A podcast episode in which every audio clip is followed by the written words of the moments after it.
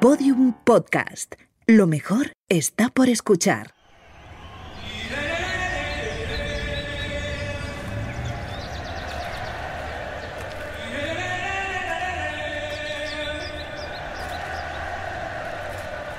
Madre mía, he tenido un sueño en el que estábamos haciendo poesía o barbarie en el estadio de Wembley ante miles de personas. Yo me venía arriba así como Freddie Mercury.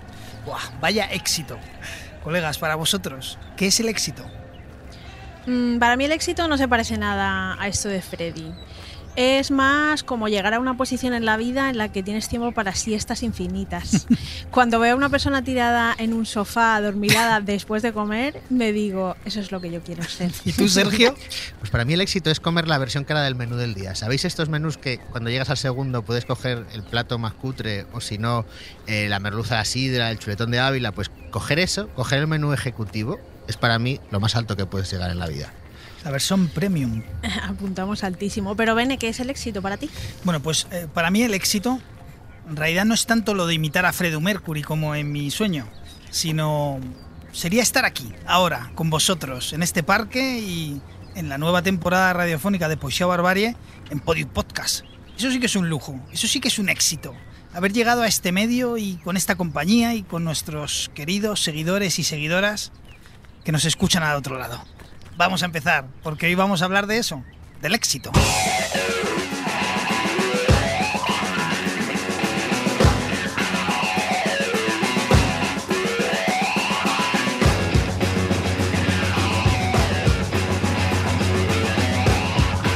Poesía o Barbarie, un podcast del colectivo Más que Palabras, con Javier Benedicto, Sara Luque y Sergio C. Fanjul.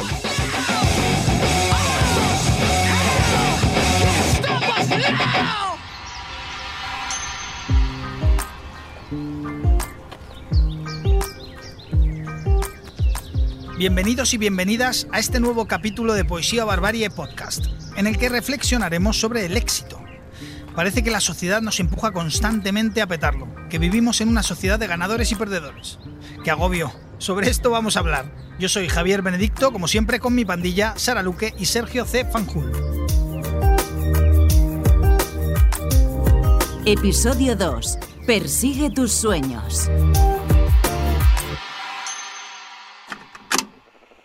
El mundo no es todo alegría y color. Es un lugar terrible y por muy duro que seas es capaz de arrodillarte a golpes y tenerte sometido permanentemente si no se lo impides. Ni tú, ni yo, ni nadie golpea más fuerte que la vida. Hay que soportar sin dejar de avanzar. Así es como se gana. Si tú sabes lo que vales, ve y consigue lo que mereces, pero tendrás que soportar los golpes. Y no puedes estar diciendo que no estás donde querías llegar por culpa de él, de ella, ni de nadie. Eso lo hacen los cobardes y tú no lo eres. Tú eres capaz de todo.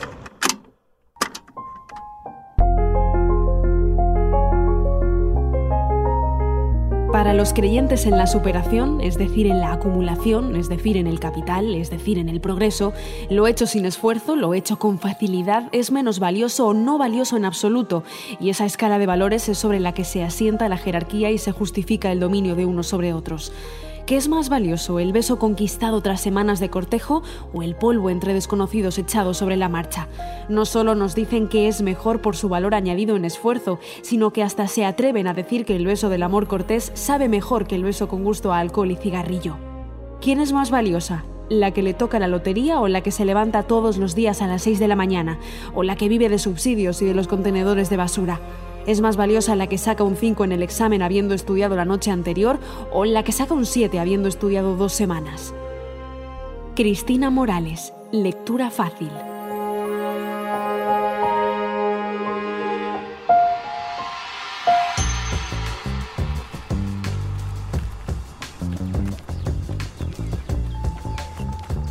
¿Vosotros cómo os relacionáis con el éxito? Uf, creo que regular, porque mm, asocio mm, el éxito a un momento de mi vida en el que buscaba algo de eso, aunque en realidad lo que estaba buscando era trabajo. Acababa de volver a España después de un tiempo viviendo fuera. ¿Dónde vivías? Eh, estaba en Canadá. ¿Mm? Pasé allí un año y allí trabajaba de camarera. Ponía cafés, era barista, que se dice, Ujú. y vendía pasteles. Y yo allí era muy feliz, la verdad que no me planteaba nada de esto, pero al volver a España estás como en tu sitio y se esperan ciertas cosas de ti, ¿no? Bueno, no sé si alguien las esperaba, pero yo sí.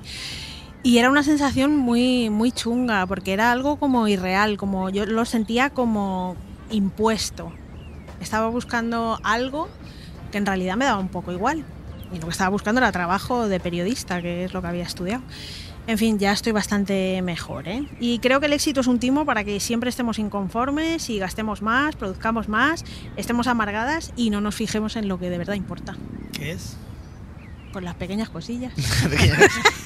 Pues mira, yo, yo estoy muy, muy preocupado porque veo que hay muchos programas en la tele con jurados. ¿Eh? Con- eh, está Risto Mejide diciendo que no compra tu producto, Jordi Cruz diciendo que te ha salido mal la, la tortilla, en fin, que es, que es un agobio. Y al final eh, es una engañifa, ¿no? Porque luego tienes éxito y ¿qué? Eh, hay una cosa que se llama la adaptación hedonista, que es cuando te acostumbras a lo que tienes y no lo valoras. A mí me, me pasa mucho, ¿no? Ahora he vivido siempre en casas horrorosas, yo tengo una casa muy bonita, pero eh, siempre decir, ¿cuándo, ¿cuándo tendré...? ¿no? La mansión. Sí, me dice mi madre, bueno, tendrás que ir cambiando de casa. Y yo, pero bueno, si esta me gusta, ¿no?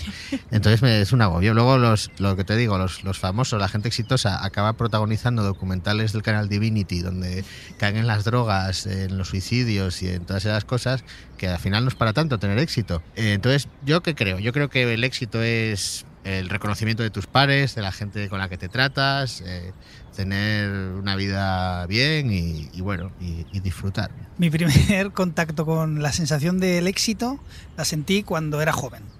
Mi padre en su tiempo libre siempre tenía ideas para emprender nuevos negocios.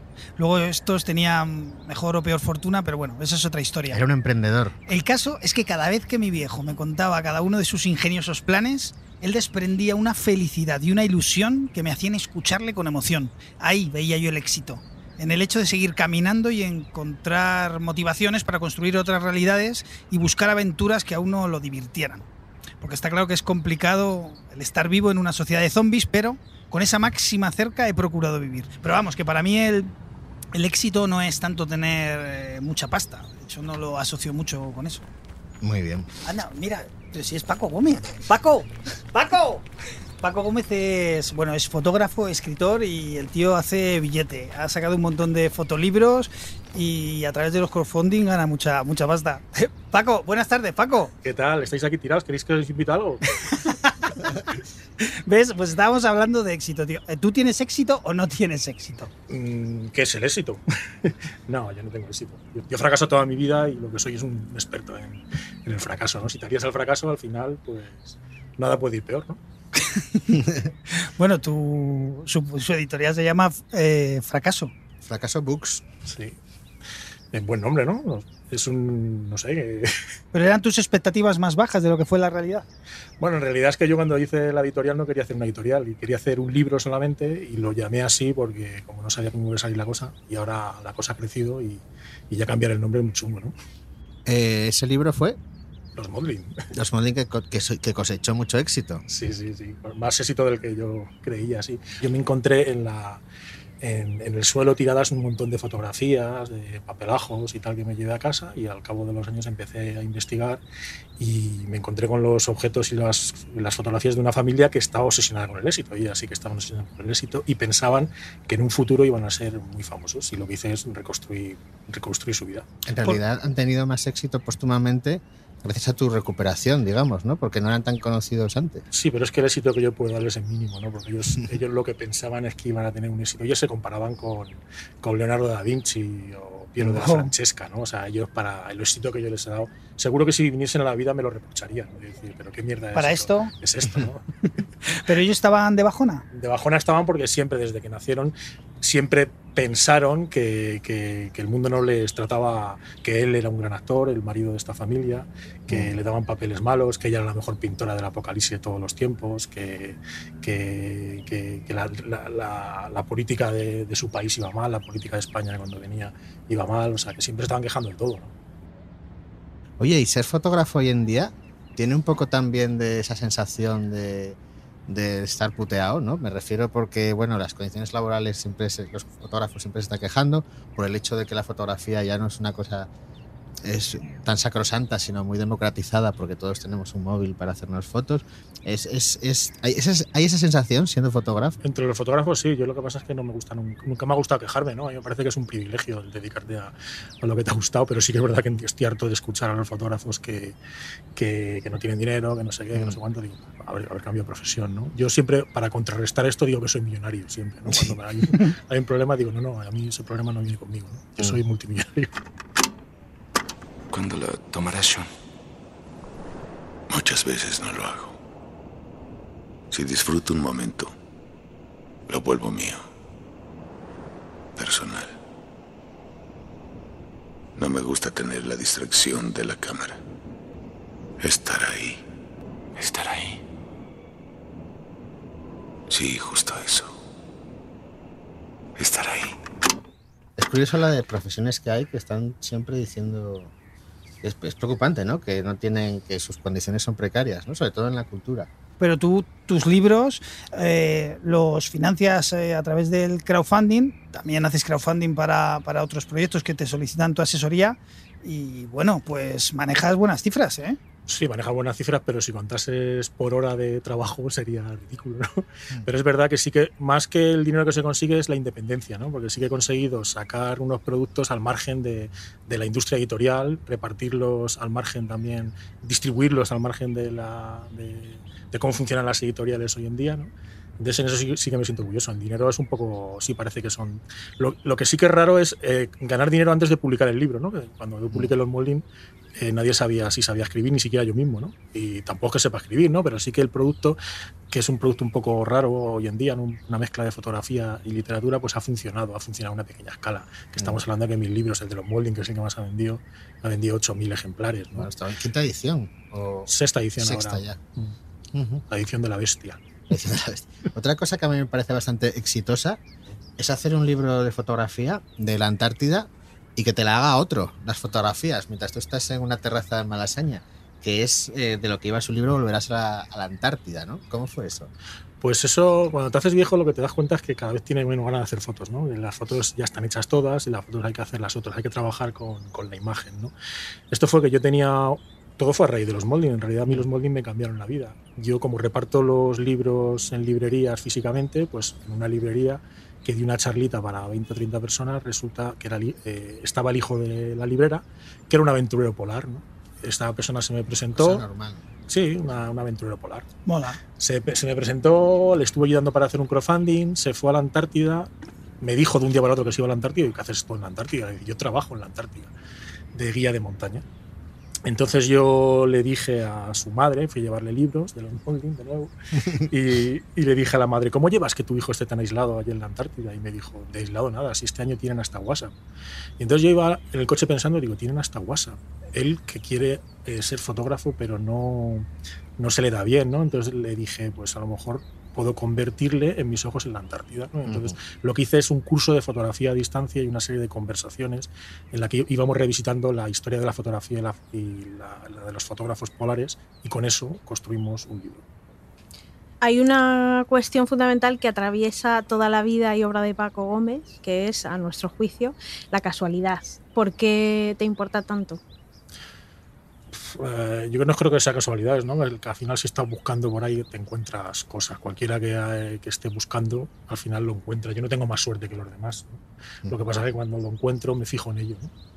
Eh, también es verdad que soy un poco, yo tengo una pose, ¿no? como toda la gente, ¿no? entonces yo un poco potencio eso de las, de las casualidades. Hombre, en tus redes sociales siempre estás comentando las casualidades que te van pasando. ¿no? Pues, pero cuento la mitad de las que pasan en realidad porque construye relato. Es una bien, cosa que Paco. pasó en los molding, ¿no? Eh, que tuve que en un momento dado cuando estábamos revisándolo tuvimos que quitar quitar leña porque decíamos la gente no va a creer lo que ha pasado Ya. ¿no? entonces eh, Ah, sí, rebajasteis. sí, hubo que rebajar porque, porque había cosas muy, muy increíbles no muy increíbles y, que, y que rayaban lo esotérico y tal y tampoco yo quería que se convirtiese en eso ¿no? ¿Oíste voces de los Mothling o algo? no puedo contarlo porque si no está en la edición Ya. Claro, claro, para el próximo, para el próximo libro. Porque eh, ¿tú crees que está todo sincronizado? ¿Que todo ocurre por algo? Como Jung. Hombre, yo creo, yo durante el, durante el proceso de los MOL y en otros casos, yo, creí, yo he llegado a creer en, que se me estaba representando los universos paralelos, ¿no? Esto que dice la física cuántica, ¿no? Porque de repente sucedían unas cosas que, que no le encontraba ninguna explicación, unas casualidades que, que probabilísticamente eran imposibles, ¿no? Eh, pero no he seguido avanzando porque tampoco soy. Yo acabé caminos, pero no, nunca ejercí, ¿no? no las matemáticas al final eh, fueron una cosa como eh, del principio de mi vida, ¿no? Pero sí que, sí que lo, he creído en eso, ¿no? En que, en que, hay algo que no sabemos comprender y que está por ahí, pero yo no tengo la cabeza para solucionarlo. ¿Y qué otros fotógrafos o fotógrafas sí han alcanzado el éxito, según tú? No lo sé, es que ya te digo que yo en el éxito no, no, no creo mucho. ¿no? Yo creo en las palabras, de, por ejemplo, de Leopoldo, de Leopoldo María Panero cuando decía el fracaso es la más resplandeciente de las victorias. ¿no? O sea, ¿qué es el mm. éxito? ¿no? ¿Quién, quién mm. tiene el éxito? ¿Macaulay Culkin? Eh, ¿Michael Jackson? bueno, es muy curioso porque mucha gente que tiene éxito de este, que de Macaulay Culkin y Michael Jackson, acaba fatal. ¿no?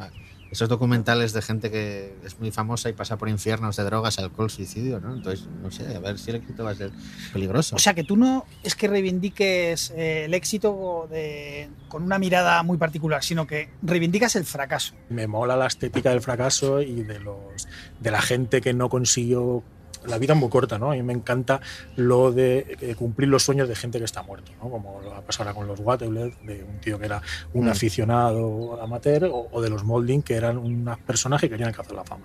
Me gusta que de repente se te acaba el tiempo y una persona ajena a tu mundo, que no te ha conocido nunca y no, haga, empuje un poquito en ese sentido de alcanzar el éxito. A mí eso sí que me atrae, ¿no? Pero, pero tampoco yo soy un apólogo de nada. ¿eh? Oye, ¿y, ¿y, este nuevo proyecto que tienes entre manos de Waterblade, ¿Qué historia es esta? Que yo todavía no lo sé. Pues te la cuento. Pues cuenta. Yo eh, me voy mucho al rastro, ¿no? A comprar cosas y últimamente me he visto que hay, que hay más abundancia, estoy hablando hace un año, hay más abundancia de cosas relacionadas con la fotografía. Entonces había muchas cámaras francesas, muchos libros franceses y muchas placas de vídeo de principios del siglo XX, que es el sistema de fotografía que se utilizaba.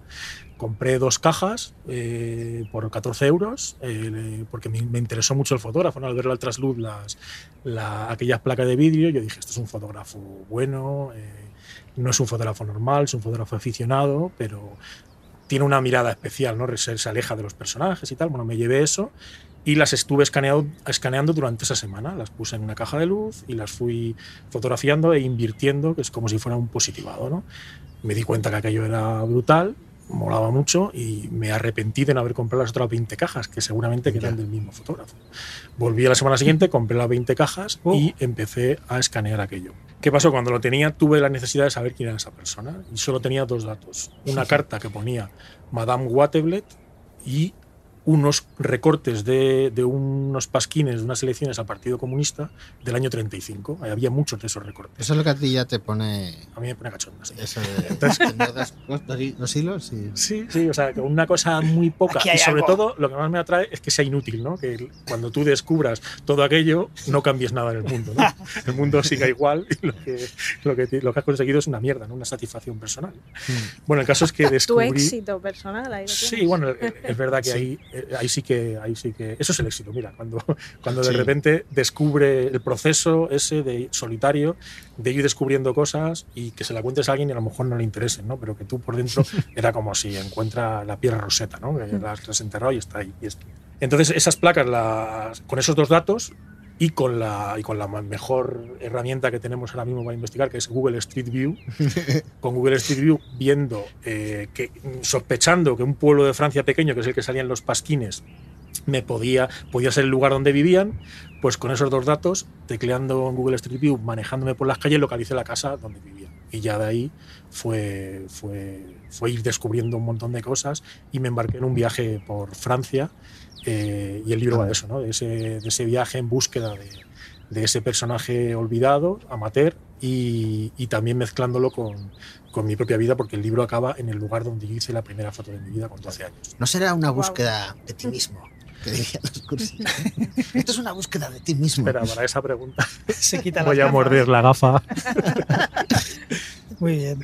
Pues, eh, Paco, tío, qué bien que hayas pasado por aquí. ¿A dónde ibas? Pues iba a comprar unas latas, y porque os veía con sed, iba a comprar unas latas. A vosotros iba a comprar ya yo en quilata y yo me iba a pillar una de 33. bueno, compañero, muchas gracias, Paco. Muchas gracias. Gracias. Hasta, luego. Otra.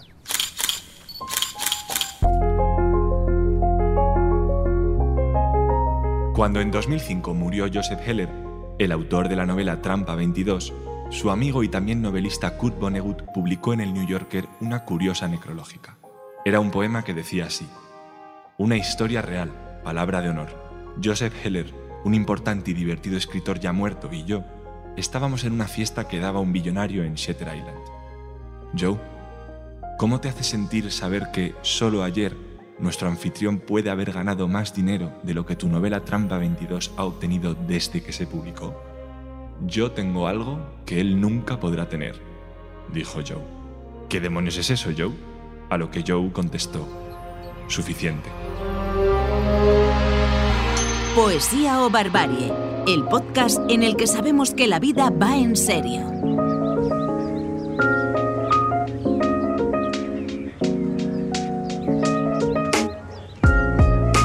Paco Gómez, el pobre. Yo no sé si haremos carrera de él, siempre con sus ideas locas. Oye, ¿sabéis que hoy os quiero traer una, no una recomendación de las que siempre traemos al parque, sino una no recomendación? Os voy a recomendar unos libros que no tenéis que leer. Bueno, por ejemplo, bueno, entran dentro del género de la autoayuda, por ejemplo, El secreto de Rhonda Byrne, que no sé si lo conocéis. Lo has leído. Así te va. Pues trata sobre. Bueno, este- esta señora lo que defiende, como muchos libros de autoayuda, es la ley de la atracción, que viene a decir que si deseas algo con la suficiente fuerza y si lo, sobre todo si lo visualizas constantemente, lo conseguirás. De modo que si quieres un descapotable y lo visualizas, te viene un descapotable. Y si quieres una parrillada y la visualizas, pues te aparece una parrillada. Entonces, así funciona con esta especie de pensamiento mágico. Hay mucha gente hoy en día que todavía se guía por estas cosas. Pues yo lo he leído ya, El Secreto, Mm. y enfadada ante tal patraña, después leí Sonríe o Muere, La trampa del pensamiento positivo, que este es el libro que quiero recomendar. Lo Mm. escribió Bárbara Herren, Herrenreich. Es un libro que es un ensayo y se fija en Mm. las corrientes del pensamiento positivo y todos esos mensajes Mm. de si quieres puedes, llegarás lejos si pones intención, una crisis es una oportunidad, este tipo de cosas. Eh, la escritora empieza contando su propia experiencia, ella enferma de cáncer de mama y, y cuenta, de pronto lo que me encuentro es un montón de foros en internet y en blogs y ese tipo de cosas que me dicen que tengo que luchar, que lacitos rosas y que todo bien. Claro, ella se enfada mucho y dice, pero vamos a ver, o sea, estoy enferma y encima lo tengo que celebrar y tengo que entender que es una oportunidad. Pues no. Mm. Creo también- que Hay también que tener derecho a estar jodido. Claro, ¿no? y a estar de decir, bajón. a estar de bajón, que parece que está prohibido estar de bajón. Exacto, porque, jolín, estemos más de bajón y enfadadas y, y- y verbalicémoslo.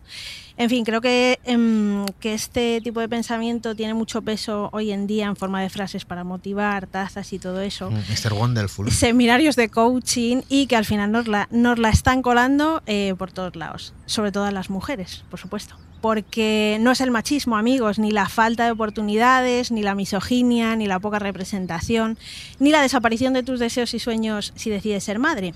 Nada de eso es por lo que estás triste y cansada, mujer, es porque tienes una actitud muy negativa y no estás pensando en positivo lo suficientemente fuerte. Pepe Mujica, Pepe Mujica. ¿Sabes quién es? Claro. Claro, sí, se acaba de retirar hace poco. Efectivamente, pues el, el político uruguayo en un emotivo, en su emotivo discurso de despedida decía: triunfar en la vida no es ganar. Triunfar en la vida es levantarse y volver a empezar cada vez que uno cae. Hay un tiempo para llegar y un tiempo para irse. Bueno, yo creo que tenéis que ver la película Cuenta conmigo, Stand by Me, basada en, en un cuento corto de Stephen King. Pues esta la ponían los sábados en la tele, ¿no? Cuando eras pequeño. Es bastante antigua. Es de estas de, de pelis de, de amistad. La trama gira en torno a, a cuatro amigos adolescentes, eh, un grupo diverso en varios aspectos, emocionalmente, mm, físicamente, que en el verano de sus vidas inician una expedición para llegar al lugar donde se encuentra el cadáver de un chico. Su objetivo es descubrir el cuerpo para salir en la televisión. En ese camino les pasan muchas aventuras, claro, se divierten, ríen, lloran. Me está eh, recordando a nosotros. efectivamente, se muestran vulnerables y descubren pues que la ayuda mutua, la solidaridad, la escucha, la empatía, les hace más fuerte, incluso para enfrentarse al poder que los ningunea y humilla. Ya sabes eso de solo no puedes, con, Con amigos, sí. Amigos, sí, qué bonito. Eh, pues consiguen encontrar el cuerpo del muchacho muerto qué mal rollo. Pero finalmente. cuerpo vivo, cuerpo no, no, muerto, muerto, claro. muerto. Pero esto acaba mal. Bueno, acaba mal, empezaba mal, empezaba ya que querían encontrar al muerto para salir en la, en la tele. El giro, eh, guapísimo, es que finalmente deciden comunicar la ubicación del chiquito muerto este con una llamada anónima. Ah, como que renuncian a, a, ese supuesto éxito, eh, televisivo. Para ellos, efectivamente, el éxito es pues eh, encontrarse. Qué bonito. Muy bien. menos, mal, menos mal que tenemos a Bene para, para darnos un poco de optimismo, porque es verdad que. Vaya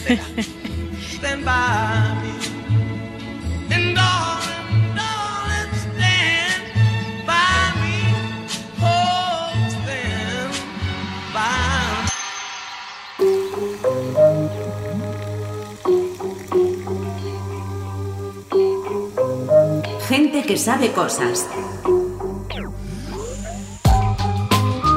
Hoy, Edgar Cabanas, psicólogo y coautor de Happy Cracia junto a Eva y Youth. Publica Pai 2.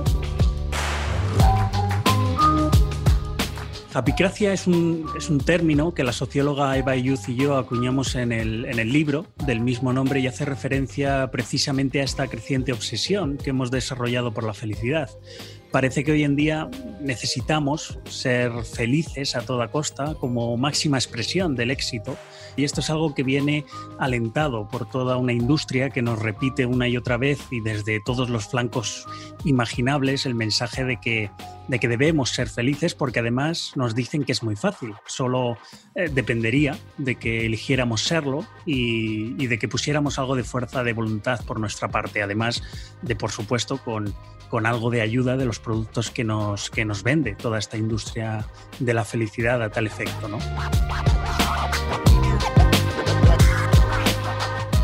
La ciencia de la felicidad es un movimiento que aparece dentro de la psicología y de la economía a principios de este siglo y que defiende poder estudiar y medir la felicidad de forma objetiva, neutral y con garantías científicas. Muchos somos los que ponemos en duda que un concepto como la felicidad pueda ser estudiado y cuando menos medido de, esta manera.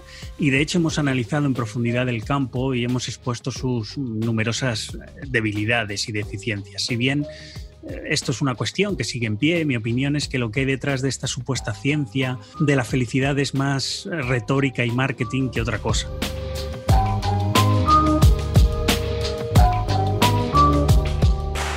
repite constantemente que, ser feliz es una elección personal. Esta idea, este mensaje que en principio parece alentador y empoderador, porque se supone que todos eh, podemos alcanzar la felicidad, sean cuales sean, nuestras circunstancias, eh, tan solo con quererlo y con esforzarse un poco por ello, pues esconde un lado bastante oscuro. Y es que si la felicidad es una cuestión de elección personal, entonces el sufrimiento también lo es y por lo tanto el que sufre se supone que es porque quiere.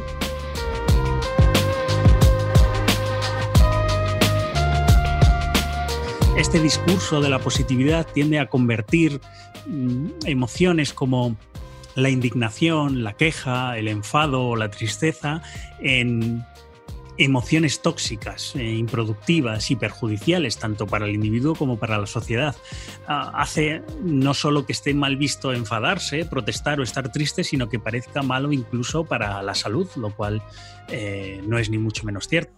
A veces enfadarse no solo es sano para para uno mismo, sino también para el conjunto de la sociedad. como si no haríamos para reparar lo que consideramos injusto, para protestar o para rebelarnos contra los abusos o para defender derechos que son esenciales defender y que nadie garantiza si no, si no luchamos por ello? Este discurso de la felicidad hace muy buenas migas con una ideología individualista, ya que carga todas las tintas sobre la propia persona y desenfoca mucho cuando, cuando no ignora completamente el papel fundamental y prioritario que las circunstancias y que el contexto juegan en el, en el bienestar de cada cual. También es un discurso enormemente conservador como decía, pues estigmatiza sentimientos y pensamientos que, eh, que ayudarían a subvertir el statu quo. ¿eh? Esto incluso lo señaló el propio Daniel Kahneman, el cual fue defensor de la ciencia de la felicidad eh, hace unos años, pero que en los últimos tiempos la ha criticado con dureza, precisamente por ver que se alineaba esta ciencia y este discurso en general de la felicidad se, se alineaba con, con discursos más conservadores.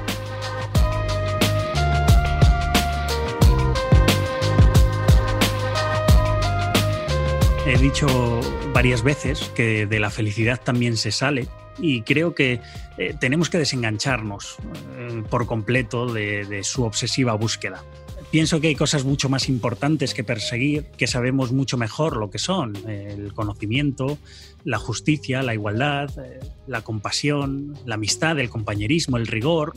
Eh, al, final, al final de su vida, John Stuart Mill, uno de los eh, adalides de la felicidad, dijo que se había equivocado, que el objetivo principal de la vida no puede ser la felicidad, porque cuanto más la busca uno, más difícil es encontrarla.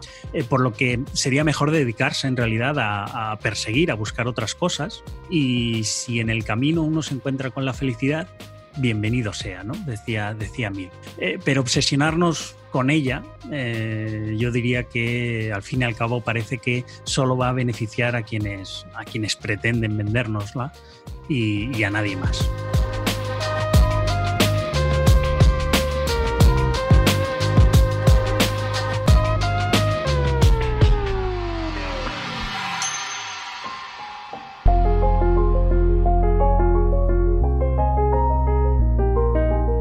¿Qué es el éxito? Reírse a menudo y amar mucho. Ganarse el respeto de las personas inteligentes y el afecto de los niños. Conseguir la aprobación de los críticos honestos y soportar la traición de los falsos amigos. Apreciar la belleza. Descubrir lo mejor de los demás. Dar lo mejor de uno mismo sin esperar nada a cambio.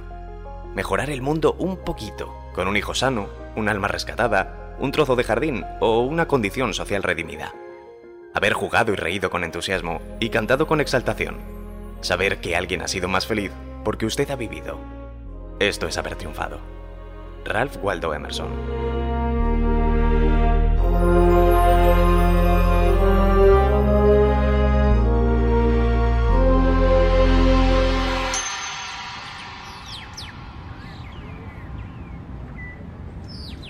Pues si el otro día soñé con Freddie Mercury, Hoy quiero soñar con otras personas exitosas, o aparentemente exitosas, visto lo visto, que ya no tengo nada claro. A ver, venga, dadme ideas. ¿Quién es para vosotras la persona más exitosa de la historia? Jesucristo. Jesucristo, que estuve el otro día viendo... Bueno, a ver, Sí, ¿no? Jesucristo Superstar. Estuve viendo la peli y dije, joder, no me gustaría a mí que me hicieran un musical así. Jesucristo, no está sé. guapísimo. Está muy, está muy y guay. Camilo VI en español. Camilo VI y, y el, tío que hace de Judas, que viene a ser el protagonista, digamos, de Jesus Christ Superstar, es, es la bomba. Bueno, Jesucristo, no sé si es un éxito que te, no sé si es un éxito que te crucifiquen, pero al menos redimes a la humanidad de sus pecados, cosa que ya es algo. Y eh, Cosa que no está mal. no, no está guay. Y luego, pues, cumple- eh, había un musical además aquí en Madrid, otro, pero que era peor que Jesucristo Superstar, que llamaba a Jesucristo el mayor influencer de la historia. Y no es para menos porque, joder, eh, contamos los años desde su nacimiento. Y eso para mí es todo un éxito. Vamos, sin duda. Pues para mí también Jesucristo. Pero Jesucristo García. Roberto Iniesta, el rey de la corte de Extremadura. Es que me, me- me flipo. Te.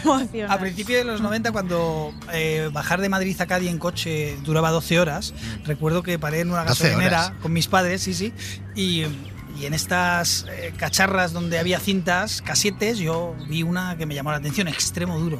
Mm. ¿Y esto qué es? Buah. Bueno, fue para mí impresionante. Unas músicas, unas canciones que no había escuchado nunca y que desde entonces eh, me siguen gustando. Es Extremo Duro, el grupo que lidera Roberto Iniesta, el único grupo que me sigue gustando durante toda la vida, hasta el día de hoy. El tío de un pueblo de Plasencia, Extremadura, quiere hacer música, quiere eh, eh, vivir de, de su grupo y empieza a tocar. Eh, quiere grabar un disco y se inventa lo que yo creo que es el primer crowdfunding, es decir, boletitos a mil pesetas a cambio de un disco cuando este se grabe. Se graba el disco, pasa, imagínate, mil aventuras, diferentes discográficas y eh, llega al éxito, no sin antes eh, generar comunidad, red y juntarse con otros músicos más allá de la competición. Vamos, pasar del underground al éxito sin doblegarte a nadie, ni siquiera a tu público, haciendo la música que te gusta. Eh, Jesucristo, García, además, Robert Iniesta, en extremo una- duro. En una de las portadas sale así como crucificado, ¿no? Como- Sí, sí, sí. ¿Y tú, Sara? Nadie. O sea, aunque envidio la ilusión que veo en vuestros ojos y ese brillo que se os pone al, al hablar de estos Jesucristos, Los Jesucristos. yo paso, porque como veo el éxito como una engañifa para tenernos enfadadas, compitiendo y siendo infelices todo el rato, pues mira, nadie. Mi conclusión de hoy es que el éxito es de malas personas. ¿Cuánto más necesito para ser Dios? Dios, Dios, ¿cuánto más necesito convencer? Poesía o Barbarie, un podcast del colectivo Más que Palabras, con Javier Benedicto, Sara Luque y Sergio C. Fanjul. Edición Jimena Marcos. Diseño y realización sonora Elizabeth Búa. ¿Cuánto más? ¿Cuánto más? ¿Cuánto más? ¿Cuánto más?